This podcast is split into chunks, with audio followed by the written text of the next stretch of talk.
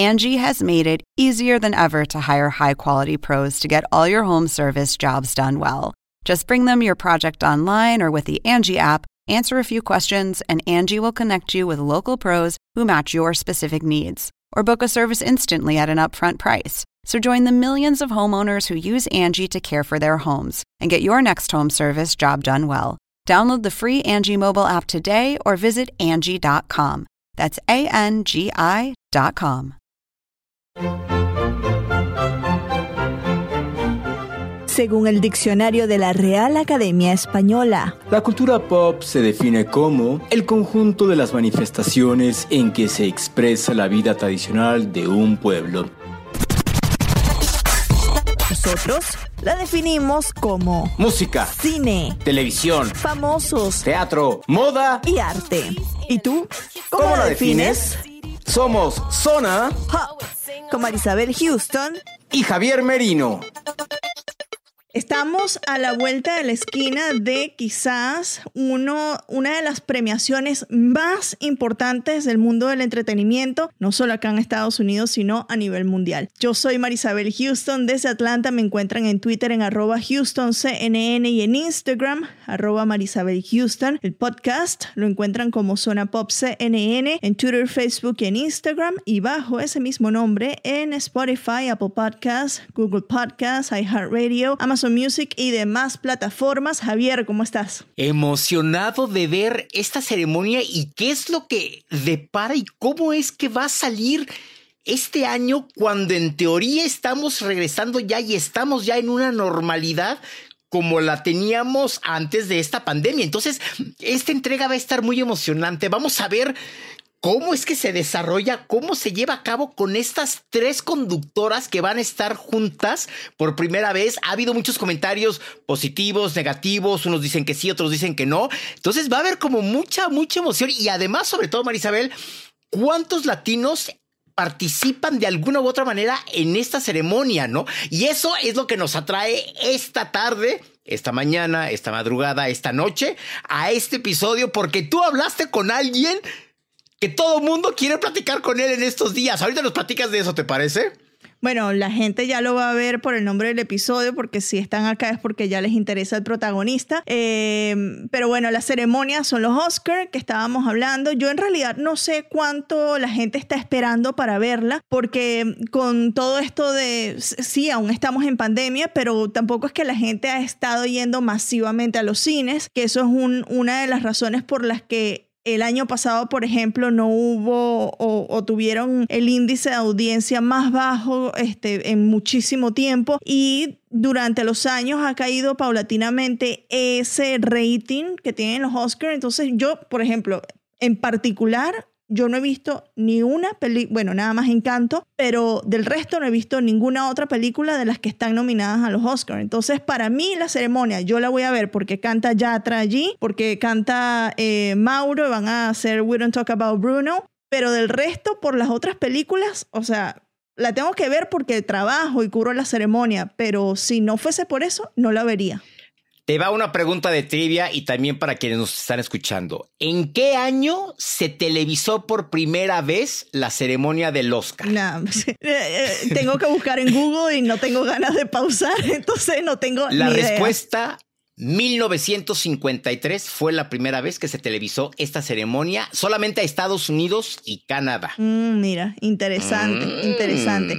Pero bueno, el episodio de hoy, eh, hablé con Sebastián Yatra, esto fue hace eh, algunas semanas, fue una conversación muy distendida, lo van a notar en el tiempo de, de esta entrevista, que fue alrededor de 20, 25 minutos. De hecho, fue la primera entrevista que él daba desde su nueva casa en Miami. Entonces inauguré virtualmente la casa de Sebastián Yatra para las entrevistas. Y bueno, conversamos de dos cosas. Primero van a escuchar eh, nuestra... Eh, tal vez análisis de Dharma, que es el tercer disco de Sebastián Yatra, eh, un disco larguísimo, porque tiene varios de sus éxitos, pero también bastante profundo en la manera en cómo lo trabajó. Es espectacular el disco, es uno de los que yo más he escuchado este año. Y ya después de eso sí nos vamos directo con, eh, eh, con Disney, con Encanto, con eh, Dos Oruguitas, que es el tema que él interpreta y escucharán por allí decir que van a anunciar las nominaciones y es porque esto fue justo antes de que, como la semana antes que anunciaran las nominaciones de, las, de, de todo, de este, actores, actrices,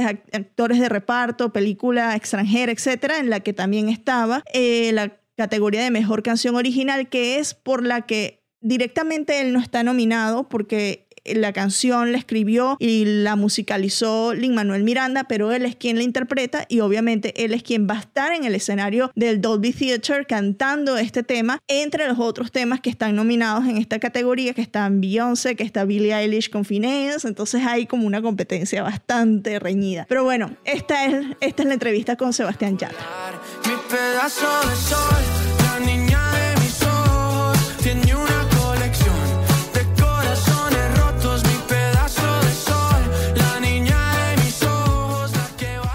Oye, acabo de escuchar el disco. ¿Te gustó? Espectacular. Me fascinó y la manera en cómo abres el disco con básicamente cuando escuché esa canción dije, oh, Dios mío, o sea, me, me encantó porque además es demasiado planetaria y me encantan esos temas cuando son canciones que incluyen los planetas, ¿no? Si quieres vamos a comenzar con eso de que me cuentes cómo, cómo nacieron las canciones que, que se van a dar a conocer ahorita el viernes cuando salga el disco. Vamos a comenzar con básicamente. Perfecto. Bueno, me encanta que, que te guste el álbum y que te haya transportado a algún lugar. Y sí, esa canción básicamente es un sueño, es un, es un viaje muy especial y toda la primera parte es como un poema que me encantó poder arrancar el álbum con, con ese poema sobre, sobre la luna estando sola. Y y nada, para mí todo el álbum fue un proceso súper especial de composición porque nacía de conversaciones.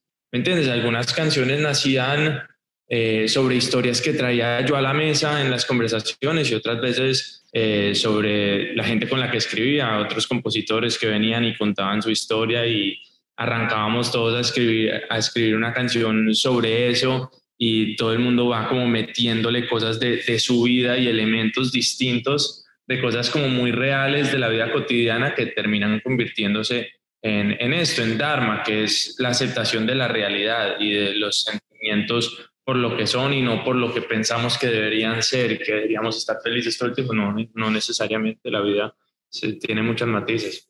Eh, ya lo decía una película de Pixar, que la tristeza y, y, la alegría van de la mano y son necesarias una y la otra para poder, no sé, ser nosotros, ser humanos, ¿no? Yo cuando escuchaba más y más canciones del disco me, me, me, traía una palabra y decía, en, en, esta producción hay mucho amor, ya sea que hables de amor o a nivel de composición y producción hay mucho amor. ¿Tú sientes eso, que, que este disco tal vez en una palabra podría ser amor?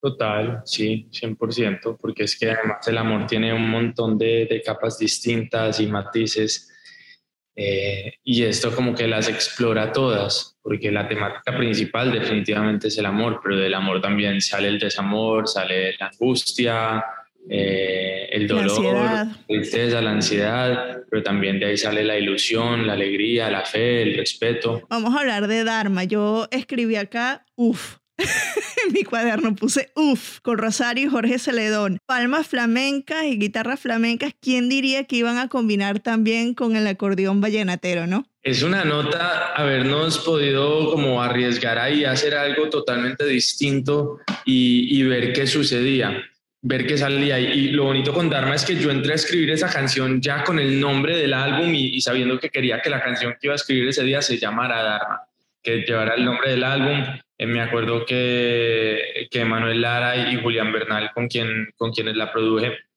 eh, antes de ir al estudio ese día me dijeron como que, uy, qué nota sería hacer una mezcla entre, entre flamenco y, y reggaetón. No, y, y vallenato. Y yo como que tampoco les presté tanta atención, yo como que sí, hágale lo que quieran. Como que no me lo terminé de imaginar tanto y nos metimos al estudio y fluyó muchísimo y terminamos contando eh, esta historia bailada, llena de cultura, de folclore de nuestros países eh, y donde se sumaron dos leyendas, cada uno en su género, que son Rosario y Jorge Celedón y no podría estar más feliz con esa canción, yo creo que será la favorita de muchos. ¿Es la primera vez que trabajas con ambos? Sí, ¿Cómo fue tener esas energías? Porque a Jorge no lo conozco, a Rosario en persona no, pero he visto muchas entrevistas de Rosario y es energía pura, es fuego, es una cosa indescriptible. Sí, pues si te digo la verdad, yo a Rosario no la he visto. Grabamos oh, todo, a distancia y ella, el video también grabó su parte a distancia, pero la energía que se siente cuando entra ella la canción versus la canción sin ella es, otra canción y hablando con ella por teléfono y cómo se expresa y lo que transmite y el amor por, por la música es muy especial y, le agradezco que haya aceptado la invitación. A Celedón yo lo he visto dos o tres veces en persona en mi vida, pero para grabar esta canción tampoco nos vimos en persona, es que cada quien estaba como por su lado, entonces fue bonito que lo hayamos podido lograr a distancia eh, y, y, que se sienta como si estuviéramos en el mismo cuarto y Jorge toda la buena energía, toda la disposición del mundo y, la rompe en la canción. Cuando entra él y entra ese acordeón, vos te sentís más colombiano que nunca. Y hasta yo, que soy venezolano, pero en Venezuela se, se escucha mucho vallenato, demasiado vallenato. Con modo avión, esta tampoco ha salido. Eh, yo creo que es un modo de que ah, si es del amor o no, todos nos queremos poner en algún momento de nuestras vidas modo avión, estar tranquilos, ¿no? ¿Cómo surgió el tema? Em, modo avión surgió también en México, la escribí en México, de hecho hay una frase que dice, eh, las maldades que me hiciste en México.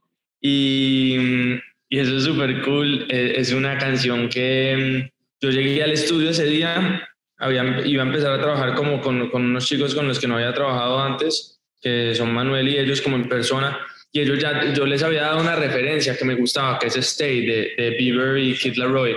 Y ya tenían como esta pista y como algo medio armado de la canción y los, los versos. Y no sé, yo, yo, yo, como que en la primera escucha de las canciones ya, ya hago como un mapa de qué me gusta, qué no me gusta, si tiene un potencial realmente para hacerle algo que me podría llegar a enganchar o si empezamos otra idea y había cosas muy cool y, nada, me puse ahí en el micrófono a improvisar y salió como muy improvisado y muy rápido eh, la melodía del coro de Cuento la mirada entre tú y yo, estás tan enamorada y que falló. A mí me encanta escribir como con esos giros y saltos al falsete y volver a la voz, a la voz eh, de pecho. Entonces, ahí se dio y la letra está súper cool también y fuimos como contando diferentes cosas de, de, la vida y de lo que es terminar una relación y cuando una persona como que se bloquea y entra en modo avión.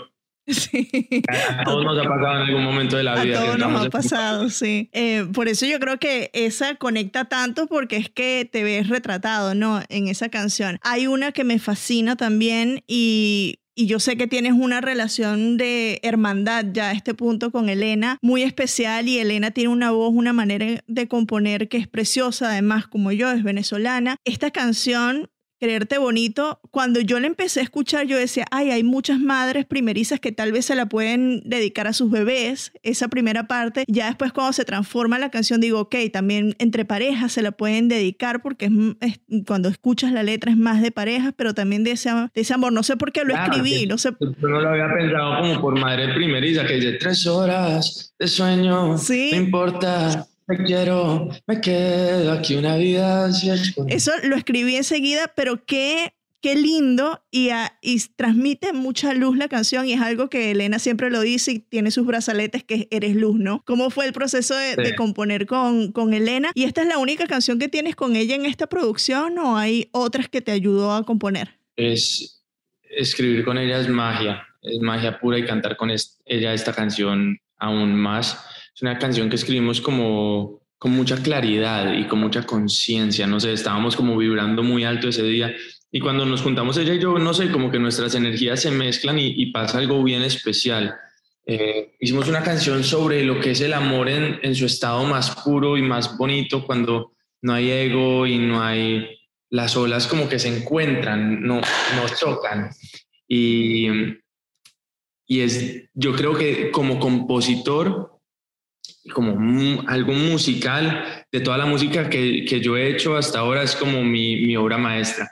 Eh, y es algo de lo que estoy bien orgulloso, quererte bonito. Ella, ella también participó, escribí con ella tarde, ¿Y qué otra canción escribí con ella del álbum? Con Elena escribí esas dos. Esas dos, Tarde y mm, Quererte Bonito. Bueno, no sé si nos va a dar tiempo de pasar por todas las canciones, pero Las Dudas con Aitana. Oh, yo cuando te escuché cantar esta no está en tu disco porque está en, eh, eh, en otro disco que es Llorar, Big Tears. Yo dije, qué bien suena Sebas en esta, o sea, tu voz da muy bien en el rock, sí. Y cuando escuché las dudas dije, pump, punk, pop, rock con Aitana, muy también del estilo de, de Aitana, pero queda súper bien tu voz en rock, ¿no? Y eso es algo que, que no es que me sorprendió porque ya te había escuchado, pero es una sorpresa linda que la hayas incluido en el disco. Muchas gracias. Sí, no, esa canción es brutal. A mí me encanta eh, haber podido cantar algo como más rock para el álbum, porque porque definitivamente como que es un, es un género que crecí escuchando desde muy pequeño, eh, con el que me identificaba. Yo de chiquito escuchaba puro Simple Plan o la canción esta de um, Fat Lips on 41, la de... high school. Mucho punk.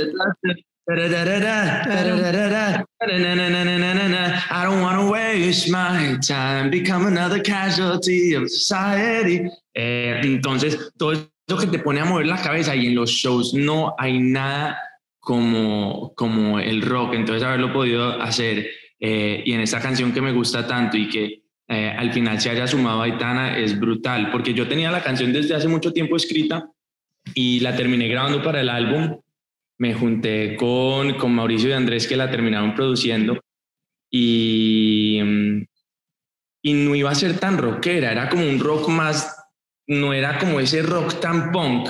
Entonces yo la iba a hacer solo, eh, la grabamos y ellos me dicen, parce, esta canción es para hacerla con Aitana, porque ella venía haciendo mucho como ese estilo más punk en, su último álbum y estábamos grabando la Voz Kids en España y como que las cosas eh, se dieron y le mostré la canción y le dije que la grabamos juntos, ok, y somos súper amigos, eh, me dijo, hágale, vamos, a ver si le quedaba bien, porque también como que era una canción que yo ya había grabado toda por mi lado, las melodías eran un poco distintas en el precoro y en otras partes, y las tuvimos que adaptar bastante para que le quedaran bien como a la voz de una mujer, pero al final funcionó. Funcionó. Y mira, es una de tus favoritas. Es una de mis favoritas, es brutal. Mira, no sé si se va a lograr leer, pero puse, no, no sé, aquí dice, amé, amé.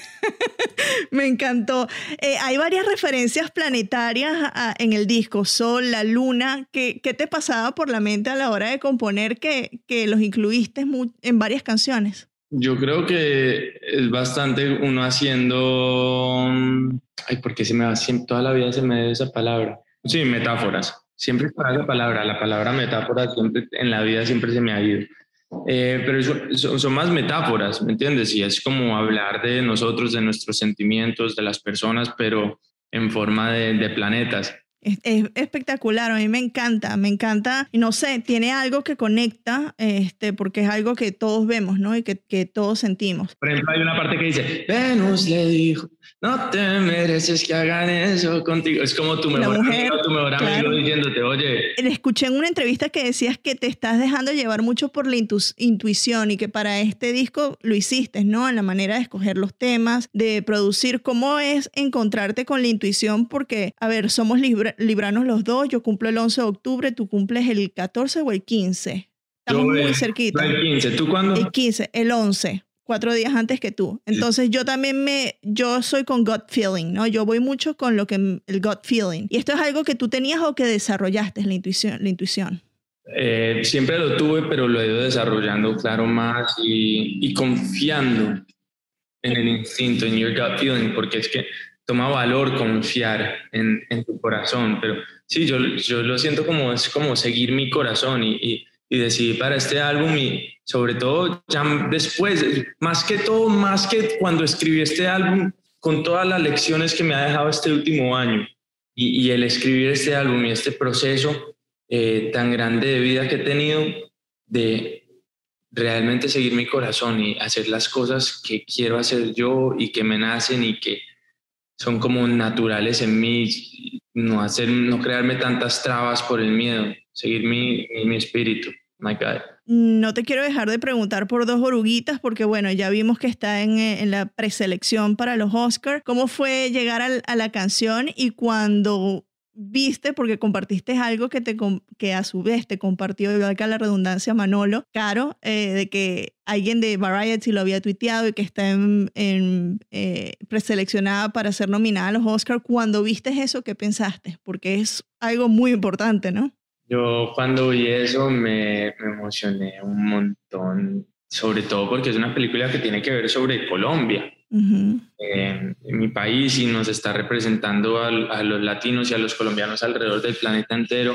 Es una canción hermosa. Eh, haber podido grabar este tema y trabajar con Lynn, que siempre lo he admirado tanto, y aprender de la gente de Disney, como que todo en Dos Oruguitas y en Encanto ha sido un verdadero sueño, ha sido como estar en, una, en un cuento de Disney para mí y estamos cruzando los dedos a ver qué pasa en los Oscars que, que, son a finales de marzo entregándoselo a Dios. Cuando, cuando viste la película, ¿qué sentiste? Yo, hay una película que no es de Venezuela, pero tiene un icono de Venezuela que son eh, los Angel Falls o eh, sí, ah. sí, Up. Yo lloré, yo en el cine lloré. Estaba mi esposo al lado y me decía, ¿por qué lloras? Y le digo, es que no entiendes lo lindo de ver a tu país en una película de Disney. Cuando tú viste Encanto, ¿qué sentiste? Yo lloré al principio de la película. Mucha gente dice que, que llora en la parte donde canto dos oruguitas. Y, y, algo bien especial para mí es que es la primera vez que Disney deja una canción cantada en español sonando en todo el planeta. Entonces, eh, no es solo en Estados Unidos y en toda Latinoamérica que escuchan dos oruguitas en español en la peli, sino también en la China, en Rusia, en en Afganistán, en donde sea que esté sonando eh, y, estén viendo la película, es en español la, la canción que eh, yo como que todavía no lo termino de procesar. Y lo otro que me preguntabas, eh, lloré, fue al principio de la película, yo como que arrancar la peli y ver una película de Disney sobre Colombia y empezar a, a, a que nos vayan mostrando los diferentes elementos tan específicos sobre nuestra tierra, los pueblos, la familia, y saber que soy parte de eso, empecé a llorar como un niño chiquito. ¿Sientes que Colombia está de moda? Sí. ¿Sí? ¿Y por qué piensas que, que, está de moda, además de musicalmente hablando, que ya son varios años en los que Colombia está ahí liderando, ¿no? Eh, mundialmente. ¿Por qué crees que Colombia está de moda ahora? Siento que gracias a muchos personajes en el arte que, que han puesto a Colombia en el mapa y no solo en la música, bueno, en la literatura, García Márquez. Mi autor favorito Sí, es, un espectáculo y yo, yo diría que él tiene mucho que ver para que lleguen en Disney a querer hacer una película sobre Colombia. Es que cuando describen estos pueblos eh, y esta tierra con tanto color y con tanto realismo mágico como lo que hacía él, eh, es como imposible no encontrarle su encanto a este lugar y hay mucho de qué hablar y qué mostrar. Eh, también no solamente las personas en el arte, pero la gente en Colombia como tal, la alegría que maneja. Eh, y, y, es un país que ha pasado por mucho, entonces no es como algo perfecto ahí, sino que es algo con profundidad. Y eso es interesante. Antes de finalizar, quiero regresar brevemente al álbum, porque sé que ya se nos está por acabar el tiempo. ¿Cuándo lo empezaste a trabajar? ¿Cuándo empezó la idea de que, de que estos temas que ibas lanzando querías que fuese Dharma? Yo lo empecé a escribir hace mucho tiempo, hace muchos años. Claro, yo saqué Fantasía. En el 2019 y después de ese álbum es todo lo que me ha pasado después de Fantasía, porque también está TBT, está Runaway, que son canciones como de esa época, pero la mayoría del álbum la escribí en los últimos que siete meses, ocho, estuve muy inspirado. Tacones rojos, modo avión, eh, Dharma eh, y muchos de estos temas, pero nada, ha sido como que un proceso llegar a, también al nombre, a Dharma. Yo, me, como que no encontraba el nombre del álbum, me demoré mucho y estaba como frustrado y era como que bueno, en algún momento llegará y me llegó en un libro la palabra Dharma, que significa la aceptación de, de la realidad y en el budismo es como el otro lado de la moneda del karma el karma son como los aprendizajes y lo que te duele y cuando estás vibrando bajo y, todo lo que está como cercano al, e, al ego y, y, donde, donde te tropiezas y te, das con la misma piedra hasta que no superes eso y, logres tener un nivel más alto de conciencia. Y en esa conciencia de que es el Dharma es donde existe el perdonar, el perdón, el amor propio, eh, el estar realmente conectado con muchas cosas que van más allá de lo físico eh, y el querer bonito por ejemplo. Querer bonito. Eh, en ese Dharma también está la aceptación de los sentimientos negativos. Es como que no estás pretendiendo que la vida es perfecta. Están ahí. Sí, aceptas que es que, por ejemplo, en un día yo paso por tantas emociones, eh, Marisabel, yo mis días yo me levanto y tengo cosas en mi cabeza porque aunque muchas cosas ya estén como en estado más dharma, diría yo, también tengo muchos karmas con los que cargo y, y procesos en los que estoy mejorando y, evolucionando como cualquier persona, porque uno a veces estás muy bien en un aspecto, pero hay otra cosa que estás en tu proceso. Entonces me despierto y, tengo como bastantes cosas en la cabeza, hago yoga y eso me ayuda a tener más claridad. Eh, y hay momentos en el día donde tengo mucha claridad y estoy feliz y estoy tranquilo y enfocado y después hay momentos donde la cabeza se me va a otro lado y puedo estar triste, puedo estar vacío, después puedo estar lleno, puedo estar con ilusión, eh, puedo después tener miedo de una situación que va a pasar o no va a pasar y me, me angustio y me pongo ansioso y, ya lo voy aceptando, no, no estoy tratando como que se vayan los sentimientos lo más rápido posible. Esa palabra es clave, aceptación, y a mí en terapia me le enseñan mucho aceptación y aceptar las cosas como son, no sobreanalizar más allá de eso, ¿no? Porque es la realidad y así es. ¿Qué libro? ¿Qué libro es el que, en donde se te vino la, la palabra Dharma, si lo recuerdas? Lo leí, en Sapiens, en Animales a Dioses, es una breve historia de la humanidad. De hecho, no es un libro de autoayuda ni nada de eso, es más un libro de realmente de, de, todo, lo que somos los seres humanos y dónde empezamos y por qué estamos donde estamos. Y fue unos capítulos que estaban tocando el tema de las religiones. Perfecto, Sebas, te mando un abrazo, felicitaciones, está espectacular el disco, me lo disfruté muchísimo, ya sabes mis temas favoritos y te estoy esperando aquí en Atlanta para que vengas y hagas una paradita con tu tour. Bueno, lo disfrutando, vamos a estar de gira por todo Estados Unidos este año en el mejor tour de mi vida. Esta gira es algo totalmente diferente a todo lo que hemos hecho. Hazte de cuenta lo que te decía, antes ahora es con un nivel de conciencia mucho más grande sobre cada uno de los elementos y todo tiene que ver con Dharma y esta aceptación de la realidad. Y yo siento que van, en esta gira van a ir más, no van a ir a verme a mí, van a ir a verse a ustedes reflejados en estas. Ay, qué lindo. O sea, si no vienes a Atlanta, yo voy a donde tú vayas, que estés cerca para verte. Claro, espero. Mil gracias, Sebas. Te mando un abrazo lleno de mucho cariño. Yo a ti también. Fíjate. Dos oruguitas enamoradas pasan sus noches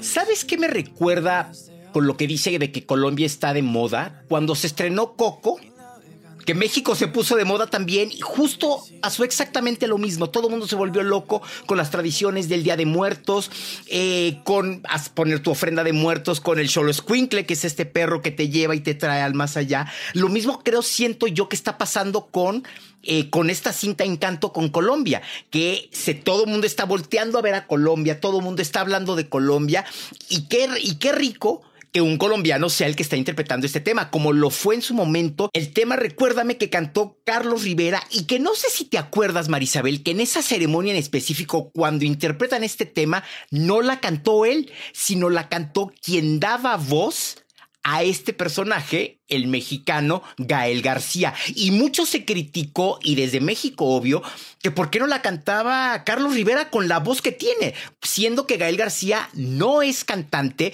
y pues estaba muy nervioso de que no lo era y se le fueron un par de gallos por ahí. Ah, qué chido que aquí Sebastián sea quien sí cante este, esta canción en el escenario. Hay una razón muy particular y muy evidente de esto y es que eh, Dos Oruguitas no se tradujo, como ya escucharon en la entrevista, no se tradujo a ningún idioma. En todas, en todos los mercados salió en español. En vez que recuérdame, yo cuando la vi aquí en Estados Unidos era Gael el que cantaba esa canción en inglés. Entonces esa es la razón por la que no tuvieron a Carlos Rivera, sino que tuvieron a Gael García Bernal. Que ahí estaba también eh, esta Natalia Lafourcade, ¿no? En esa ceremonia. Exacto. Exacto, ella salió muy mexicana con su tocado de flores muy a la Frida Kahlo, sí, en efecto. Eh, y ella fue la que salió como a salvar lo nervioso que estaba. Es que imagínate, Marisabel, estar No estaré en los cantando Oscar en la ceremonia del Oscar y toda esta gente delante de ti. y Eh, cantando la canción, ¿no? Sí, es, es un poco intimidante, pero bueno, yo estoy esperando es ver si va a ganar este tema. De verdad, o sea, las otras categorías me dan completamente igual porque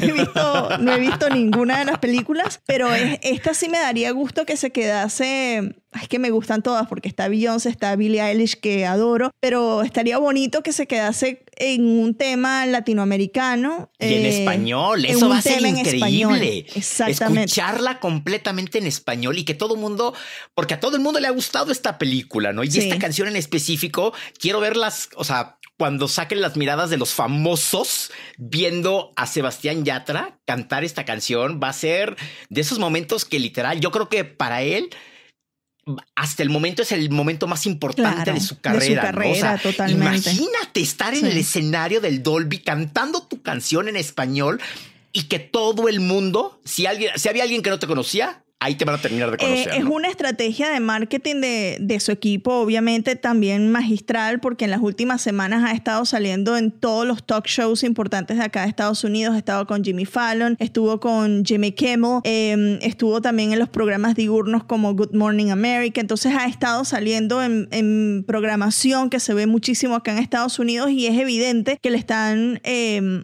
metiendo bastante promo a Sebas acá en este país porque también va a ser una gira eh, hacia mediados, finales de año. Entonces, están apostándole a la inter- internacionalización y obviamente sacó apenas esta semana también un tema con John Legend, que es el Tacones Rojos bilingüe, que es un tema que de los pocos en español que está en el top 50 de Spotify. Entonces su carrera está en un ascenso espectacular y obviamente nada tontos de decir, bueno, vamos a aprovechar el escenario de los Oscars para ayudar con esa internacionalización de Sebastián Yatra. Em, ¿Tú crees que en algún momento cuando platicamos con él hace ya varios años, Cinco años.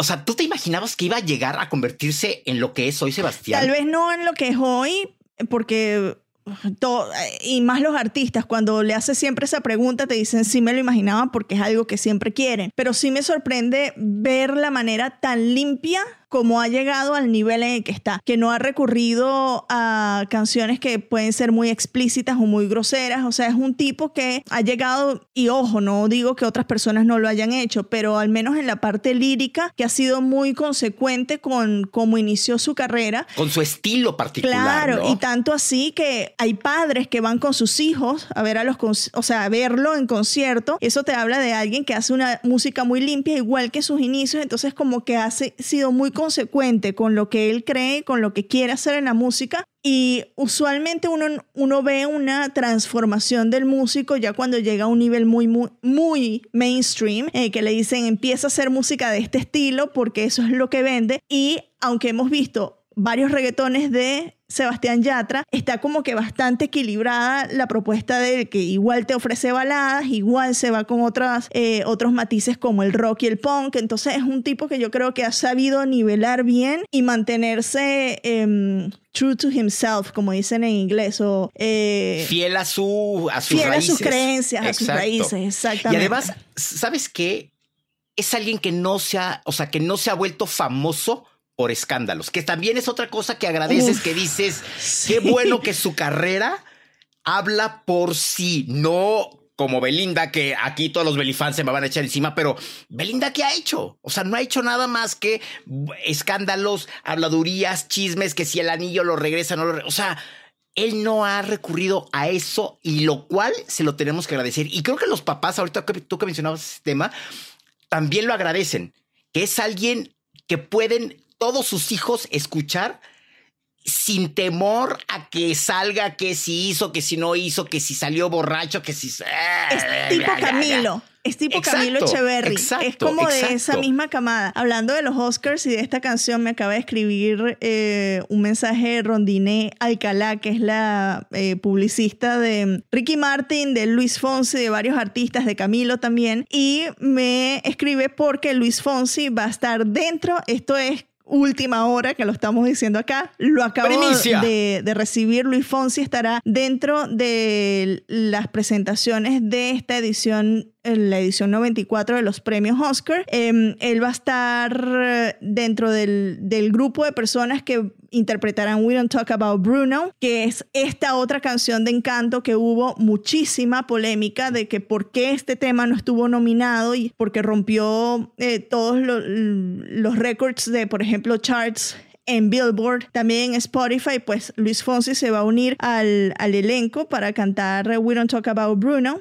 Eh, en, el escenario del Dolby Theatre, entonces va a ser muchísimo más latinos que van a estar participando en esta ceremonia, así que espectacular que Fonsi va a estar allí. Ya aquí está la mención Rondiné, ya te lo voy a mandar para que lo escuches en el podcast. Em, bueno, recomendación de la semana, ¿tienes alguna? Sí, estoy viendo en Netflix una miniserie que tiene que ver con un popero a más no poder con Andy Warhol, basada en los libros, en, un libro que se llama The Andy Warhol Diaries, y está Marisabel, si tienes oportunidad de verla, son cinco o seis capítulos en los pero se te va, Marisabel, ¿quieres más? Yo, honestamente, aquí no me la estoy devorando, me estoy yendo un capítulo por noche y ves mucho material fuera de las Marilyn Monroe, fuera del Mao Zedong, fuera de todos estos emblemas que todos conocemos de Andy Warhol, ves muchas películas.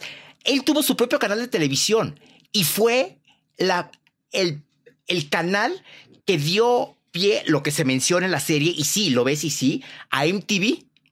Es impresionante cómo Andy Warhol fue, estuvo antes que MTV sacando videos y entrevistando artistas poperos de la época. O sea, está, está increíble. Te hablan de los dos romances que tuvo Andy Warhol, eh, que solamente fueron dos personas.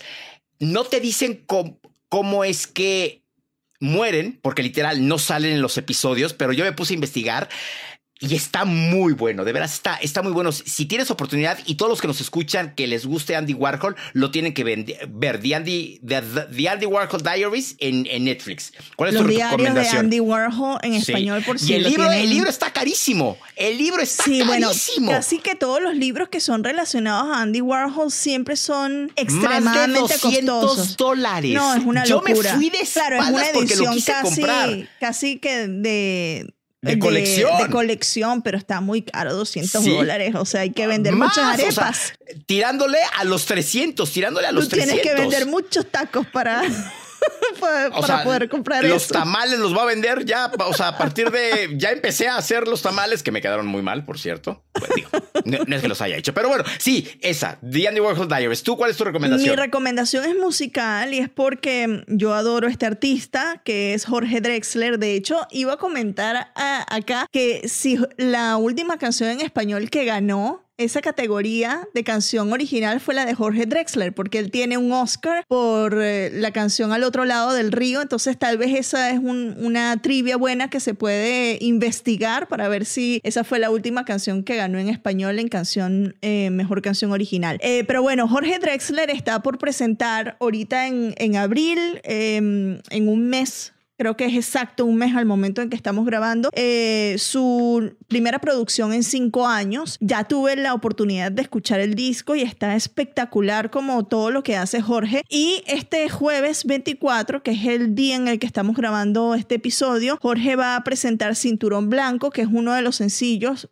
que es parte de esta producción. Y la canción es es bellísima porque eh, con la gente que practica artes marciales tal vez le va a sonar el nombre de, esta canción, cinturón, cinturón Blanco, es el primer cinturón que tú recibes, por ejemplo, cuando estás en, en karate y de ahí vas aprendiendo técnicas que te hacen un máster, ¿no? Entonces él usa esta analogía de las artes marciales para desaprender patrones eh, del amor y volver y crear así una relación de amor de otra manera, ¿no? Entonces habla de eso de cinturón blanco como para ligarlo a una relación romántica. Eh, la canción y el disco está espectacular hay una canción de este disco que yo creo que ya lo puedo mencionar porque eh, Jorge, si, si mal no recuerdo, que estoy revisando su Instagram, ya, si ya dio a conocer eh, los nombres de las canciones, Algoritmo es espectacular. Ese tema es, yo creo que es uno de mis favoritos del disco. El disco se llama Algoritmo, sí. El disco se llama Tinta y Tiempo y va a estar disponible ahora en, en abril. Eh, van a leer también mi reseña en la página web. Pero bueno, yo les recomiendo esa eh, Cinturón Blanco, esa es mi recomendación. Y si quieren escuchar algo más que tiene que ver con este disco, Tocarte con Zetangana es uno de los temas que lanzó el año pasado, inspirado en la pandemia, y en que no podías por el distanciamiento social, tocar, sentir a esas personas que querías sentir, a tu pareja quizás, o eh, en una forma más eh, amigable a tus amigos, abrazarlos, pero bueno, está esa canción Tocarte con Zetangana por si quieren explorar un poquito más de la sonoridad de este disco. Esa es mi recomendación. Recuerden que la ceremonia del Oscar se puede ver en Latinoamérica a través de nuestra señal hermana TNT, que al igual que CNN pertenece a Warner Media. Así que estén pendientes de la ceremonia que va a tener TNT para toda Latinoamérica. Y por supuesto que el lunes queremos estar, es más, el mismo domingo queremos ya ir leyendo todos sus comentarios de si están de acuerdo, les gustó, no les gustó, les gustaron las tres conductoras, todo lo que tenga que ver con el Oscar. Coméntenlos. Coméntenlo y díganos si les gustó o no les gustó. Exactamente, vayan a las redes sociales, también vean la cobertura que le preparamos en CNN, CNN, en español digital. Y si quieren echar chismecito, pues yo voy a estar llevando el live blog de eh, los Oscars en cnne.com el domingo, entonces ahí estaré publicando y también haciendo varios comentarios de la ceremonia, así que si quieren acérquense, envíenme sus mensajes a través de Twitter en HoustonCNN o me pueden contactar también por Instagram en arroba Marisabel Houston. Y el podcast, por supuesto, lo pueden encontrar como Zona Pop CNN en Twitter, Facebook, en Instagram y en las plataformas de streaming. Javier. Recuerden que nuestro ojo crítico Juan Carlos Arciniegas va a estar también haciendo cosas, ¿verdad, Marisabel? Para la página con este especial que va a estar haciendo el domingo el equipo digital de CNN en español. Así que también síganlo y estén pendientes porque Juan Carlos tiene. Va a estar desde la alfombra roja, entonces. amigo, sí. Es, el ojo crítico y, va a estar latino que se aparezca por allí, latino que él va a entrevistar, entonces, y latino que y entrevistas que van a tener dentro del live blog como video. Ahí Entonces está. ahí va a estar todo. En Noche de Estrellas con Juan Carlos Arciniegas, nuestro ojo crítico. Y síganlo también en sus redes sociales. A mí me pueden encontrar en Twitter como MerinoCNN y en Instagram como Cabito73. Nuestra página oficial www.cnne.com diagonal zona pop, la página articulera, y www.cnn.com diagonal zona pop, la página podcastera. Así que que tengan un bonito fin de semana viendo los Oscar y disfrútenlo. Recuerden, Oscar, no Óscares, porque Dinora nos llamaría la atención y nos jalaría las orejas. Dino, te queremos. Un abrazo a todos y feliz fin de semana. Adiós.